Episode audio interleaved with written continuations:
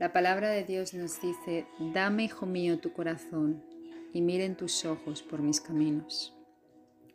Las religiones de hoy en día intentan tranquilizar la conciencia de muchas personas que aún no han dado por completo su corazón a Dios. Dios está buscando corazones dispuestos, corazones entregados a Él. Una relación personal con Dios hace despertar nuestra conciencia, porque realmente queremos agradar a Dios y hemos hecho de nuestro Dios el dueño y Señor de nuestras vidas y nuestros corazones. Por eso en este día te pregunto, ¿realmente has entregado a Dios tu corazón por completo? ¿Quién es el que está reinando en tu corazón? ¿Cuál es la prioridad en tu vida?